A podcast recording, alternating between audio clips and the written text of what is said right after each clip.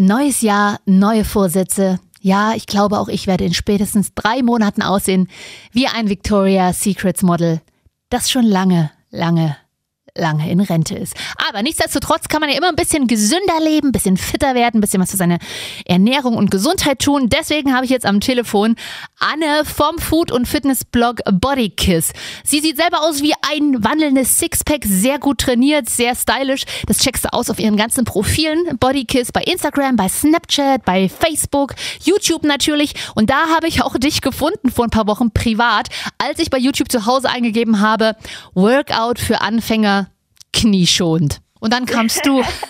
Ja. Und das habe ich dann auch direkt nachgeturnt. Und dann habe ich mich noch ein paar andere, mir ein paar andere Workouts von dir angeguckt und folge dir seitdem auf deinen ähm, sozialen Kanälen und äh, auf deinem Blog immer wieder. Erzähl mal ein bisschen was über äh, deinen Blog Bodykiss. Ähm, also unser Projekt ist eigentlich aufgeteilt mittlerweile auf ähm, zwei Kanäle auf YouTube.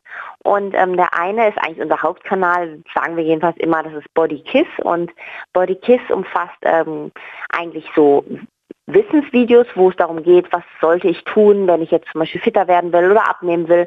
Und dazu noch äh, Workouts, die wir eigentlich eher von zu Hause oder für zu Hause machen, hauptsächlich, also wenn Leute wirklich nicht aus dem Haus gehen wollen oder wenn sie keine Fitnessclub-Mitgliedschaft haben. Und ähm, da fokussieren wir uns hauptsächlich auf diese Hit-Workouts, auf diese High-Intensity-Interval-Trainings. Das sind so kurze, intensive Einheiten, wo man möglichst effektiv Fett verbrennt oder Fett abbaut. Und ähm, auf dem zweiten Kanal, auf Body Food, da zeige ich Rezepte für jedermann, also gesunde Rezepte ohne Pülverchen, ohne Nahrungsergänzungsmittel, ähm, wie man gesund zu Hause kochen kann. Jetzt ähm, ist es ja so, Jahresanfang, Überraschung, jetzt kommt wieder jeder hier, oh ja, unbedingt mehr Sport machen, ein bisschen abnehmen und Mhm, man will ja immer voll motiviert losstarten und gibt dann halt schnell auf, weil man irgendwie nach zwei Tagen merkt, oh, ist ja noch gar kein Sixpack zu sehen. Was sagst Ja. du jetzt? Wie startet man als Fitnessanfänger oder Begeisterter da am besten? Also ich sage immer, dass es ein bisschen davon abhängt, wie viel Zeit und ähm, wie motiviert man ist. Weil es gibt Menschen, die sind am Anfang immer super motiviert, Mhm. wollen am besten gleich alles sofort. Das ist eigentlich eher so typisch. Und ähm, dann ballert man sich den ganzen Terminkalender voll. Am besten jeden Tag Sport, damit es auch möglichst viel sofort passiert. Und das sind immer so die Momente, wo dann die Leute nicht länger als zwei Wochen durchhalten. Und dann geben sie meistens alles schon wieder auf. Deswegen würde ich immer sagen, eher weniger am Anfang und dann mal gucken, wie es sich so einpendelt. Deswegen sage ich immer am Anfang vielleicht zweimal die Woche Sport, eher so, dass man sich dann auch weiter motivieren kann. Und ähm, wenn man dann merkt, hey, ich habe noch mehr Zeit und ich, ich kann da einfach noch mehr rein tun in meinen Terminkalender, dann kann man auch mehr machen. Okay, und ähm, für mich jetzt als Frau, wie lange dauert es denn so ungefähr, bis man zum Beispiel ein paar kleine Erfolge erkennt? Zum Beispiel am Hintern, ist es da effektiver, zum Beispiel jetzt so eine gezielte Zone äh, jeden Tag weniger zu machen oder dann eher, wie du sagst, zwei, dreimal die Woche mehr? Ähm, also wann man die erste Erfolge sieht, ist ein bisschen auch abhängig davon, ob man die Ernährung da entsprechend mit anpasst. Ah, okay. Ähm, die ersten Erfolge kann man durchaus sehen nach, nach vier Wochen. Ähm, aber das hängt immer ein bisschen mit der Ernährung ab. Und dann, wenn man jetzt als Frau jetzt zum Beispiel eher abnehmen möchte oder eher Sachen straffen möchte, würde ich immer sagen, dass man nicht nur gezielt arbeiten sollte. Also man muss auch gezielte Übungen natürlich machen, zum Beispiel für den Po oder so.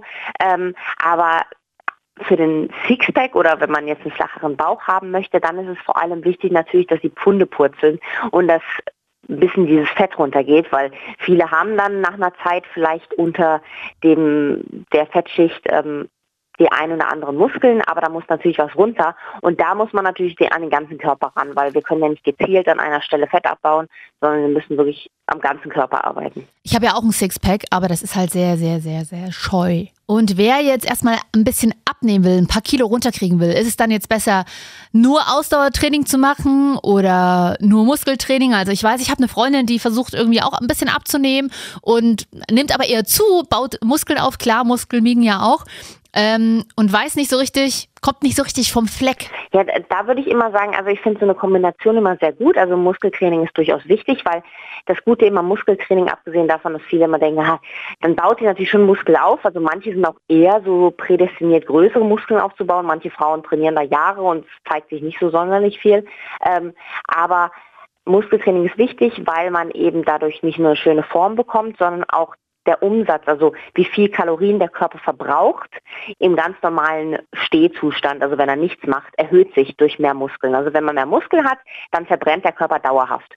Und deswegen ist das wichtig. Aber dazu würde ich auch noch sagen, dass man immer so ein bisschen die Cardio-Richtung auch mit reinnimmt. Also das machen die professionellen Bodybuilder zum Beispiel auch immer. Also man muss beides eigentlich kombinieren und deswegen finde ich ganz schön, also bei uns auf dem Kanal so Hit-Workouts, das sind so Sachen, da kann man richtig viel in sehr kurzer Zeit machen, dass man sagt, okay, das würde ich auf jeden Fall immer reinstreuen, so Hit-Workouts, diese High-Intensity-Sachen, da brennt man auch richtig gut Fett. Ich selber weiß jetzt von mir, ich habe erst ein bisschen die Ernährung umgestellt, weil das fiel mir einfacher, äh, als mit dem Sport anzufangen und den auch durchzuziehen, gebe ich zu. Hast du ein paar Tipps, wie man auf einem relativ leichten Weg ein bisschen die Ernährung umstellen kann, ohne dass man sich jetzt von jetzt auf gleich alles verbietet? Kein Zucker mehr, keine Carbs mehr nach 14 Uhr, überhaupt nichts mehr essen, außer es ist Wasser, aber ohne Kohlensäure, weil könnte Kalorien haben ähm, eins meiner Tipps ist immer, dass ich weiß zum Beispiel, Leute wollen nicht immer so abwiegen oder sowas und auch Kalorien zählen ist für viele auch immer schon so ein großes Tuch, weil sie denken, ich habe ja nicht die Zeit dafür. Ähm, ein Tipp, den ich immer so habe, ist, dass man ein Gefäß nehmen sollte, zum Beispiel so ein großer Messbecher und damit man ein bisschen mehr wieder diesen Sinn bekommt, wie viel esse ich wirklich und ähm, wie viel davon brauche ich und wie viel nicht, finde ich es immer schön, wenn man dann auf dem Messbecher vielleicht sogar mit einem nicht abwaschbaren Edding sich draufschreibt, wie viel von den Hauptkohlenhydraten ist wie viel. Also zum Beispiel macht man einen Strich, das ist 100 Gramm Haferflocken. Ähm, wenn ich bis hierhin rein tue, ist 100 Gramm Reis oder was auch immer. Ähm, und dadurch kriegt man wieder ein bisschen stärker dieses Bewusstsein, was esse ich und wie viel esse ich, weil manche schütten einfach überall rein und machen und tun und ähm, vergessen, dass Kalorien doch bei manchen unterschiedlich sind. Also Reis zum Beispiel ist viel stärker kalorienlastig wie jetzt zum Beispiel Kartoffeln, meine Lieblingsvergleich. Und ähm, als zweiten Tipp würde ich auch sagen, dass man, also ich, das hat mir sehr stark geholfen, ähm, wieder kleinere Portionen essen mhm. und nicht den Teller voll laden. Also wir sind irgendwie als Deutsche immer so typisch, alles auf einen Teller, ja. ganz voll und dann irgendwie versuchen, das aufzuessen. Aber wenn man kleine Portionen isst, also erstmal sagt, okay, ich nehme erstmal nur die Hälfte von dem, was ich glaube, was ich schaffe und dann mal gucken, ob ich dann noch Hunger habe, dann ist man eher geneigt zu sagen, okay, ich brauche eigentlich gar keinen zweiten Teller mehr. Weil wir immer so erzogen wurden, ich esse meinen Teller auf, egal was. Ja, ja, sonst wird schlechtes Wetter und so, ne? genau. Ach so, okay, du bist also auch niemand, der die Kartoffel verteufelt, weil ich zum Beispiel liebe Kartoffeln, aber die hat immer so ein schlechtes Image. Ja, das ist durchaus so, aber nee, ich bin sogar jemand, der immer sagt, ich, ich verteufel sogar die Leute, die sagen, wir sollen jetzt irgendein Lebensmittel oder irgendeinen speziellen Bereich unserer Ernährung rausstreichen, wie Low Carb vertrete ich nicht, vertrete nicht High Carb, ich vertrete nicht Paleo oder sowas, sondern ich finde, alles muss ausgewogen in unserer Ernährung vorhanden sein. Und deswegen finde ich die Kartoffel auch ganz wichtig, die gar nicht so schlimm ist, wie alle denken, weil die Kartoffel eben nicht so kohlenhydratlastig ist, weil sie hat im Vergleich zu voll vielen anderen Dingen, die wir so essen, sehr, sehr wenig Kohlenhydrate. Ah, pro Kartoffel also. Ich genau, also das Einzige, was man nicht machen darf, ist natürlich, man, das heißt nicht, jeder soll jetzt Pommes essen ja, ja. Von, von, McDonalds. Die fiesen Transfette plus Salz und so, genau. das ist dann nicht so. Ich habe noch eine Frage von einer Hörerin, die meinte, sie äh, äh, interessiert sich irgendwie für Faszientraining, für zu Hause. Ähm, vielleicht kannst du kurz erklären, äh, für die, die damit noch nie was anfangen konnten, was das äh, ist, beziehungsweise kann man das einfach so zu Hause nachmachen oder was sollte man dabei beachten oder ist das nur was für Profisportler? Also Faszientraining kann ich durchaus nur unterschreiben, dass es wirklich, wirklich hilfreich ist und auch ähm, nur Gutes eigentlich hat. Also Faszientraining ist ähm, soll eigentlich so diese sogenannten Triggerpunkte in unseren, in unseren verklebten Muskeln so ein bisschen lösen. Also manche denken sich jetzt, was soll das genau sein? Also wir, wir verspüren manchmal so ein bisschen so eine Verspannung und die Muskulatur verhärtet sich an manchen Stellen. Mhm. Das kommt ganz normal bei jedem Menschen nach einer Zeit, einfach weil ja, wir, wir bewegen uns manchmal nicht genug und das passiert einfach. Und diese Faszienrollen, das sind eigentlich sehr, sehr harte Rollen. Die sind äh, relativ dick und die kann man eigentlich mittlerweile überall kaufen. Und diese Rollen oder auch Bälle gibt es auch, ähm, benutzt man, um diese ganzen verklebten Punkte in unserem Körper so ein bisschen zu lösen. Was eigentlich der Physiotherapeut auch macht bei uns, kann diese Rolle eben auch in gewissem Maße. Und ähm, dieses Faszientraining ist richtig gut für jedermann. Also auch für Leute, die lange im Büro sitzen oder ähm, Rückenschmerzen haben.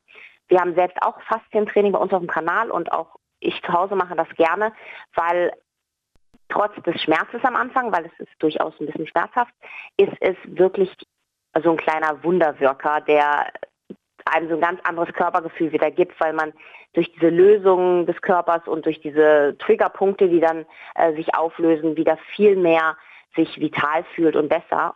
Das Einzige, was man aufpassen muss, man sollte sich wirklich Videos dazu anschauen und wirklich gucken, dass man es richtig macht, weil ähm, es gibt so Punkte, die benutzt man, da benutzt man diese Faszienrolle nicht. Zum Beispiel über die Wirbelsäule. Da rollt man nicht drüber, sondern versucht die auszulassen, weil das sind einfach so Punkte, ähm, da tut man sich nichts Gutes. Okay, das ist schon mal gut zu wissen, weil man immer denkt, oh, ich habe Rückenschmerzen, jetzt mal mit so einer Rolle drüber, weil es heißt, es lockert alles, aber da kann man auch viel kaputt machen wahrscheinlich. Genau, genau, da muss man einfach gucken. Okay, sehr cool. Und jetzt noch, ähm, jetzt gerade wird es ja gerade wieder ein bisschen kälter, Schnee. Immer die große Frage ähm, bei Joggern. Nee, es ist zu kalt zum Joggen. Gibt es einen zu kalt zum Joggen? Wie siehst du das? Oder kann man immer dick eingepackt irgendwie raus eine Runde laufen? Also die Frage wurde ich auch schon öfter gestellt und ich selbst, selbst mich damals auch mal gefragt, weil man durchaus dann ja dieses Brennen in der Lunge hat, ja. wo man denkt, ist das nicht gut. Aber eigentlich sagen die Ärzte, es gibt eigentlich, jedenfalls in Deutschland, ich weiß jetzt nicht, ob bei minus 40 Grad was anderes herrscht, aber ähm, die Temperaturen, die wir hier haben, sind eigentlich immer machbar. Und für diejenigen, die jetzt sagen, okay, ich ich kann das nicht, bei mir brennt die Lunge dann zu dolle, gibt es ja durchaus ähm, so Vorrichtungen für die Jogger, wo man dann was vor den Mund sich legt mhm. oder so Schals. Aber eigentlich gibt es so Temperaturen nicht für Sport, weil ich mache selbst auch bei diesen Temperaturen draußen meinen Sport und ich kann nur sagen, das ist nur positiv. Seitdem bin ich eigentlich nie krank. Anne, mega nice. Ich danke dir fürs Interview und ich gucke jetzt weiter deine Workouts durch. Okay, super. Bis dann. Ja, Tschüss. Tag. Tschüss.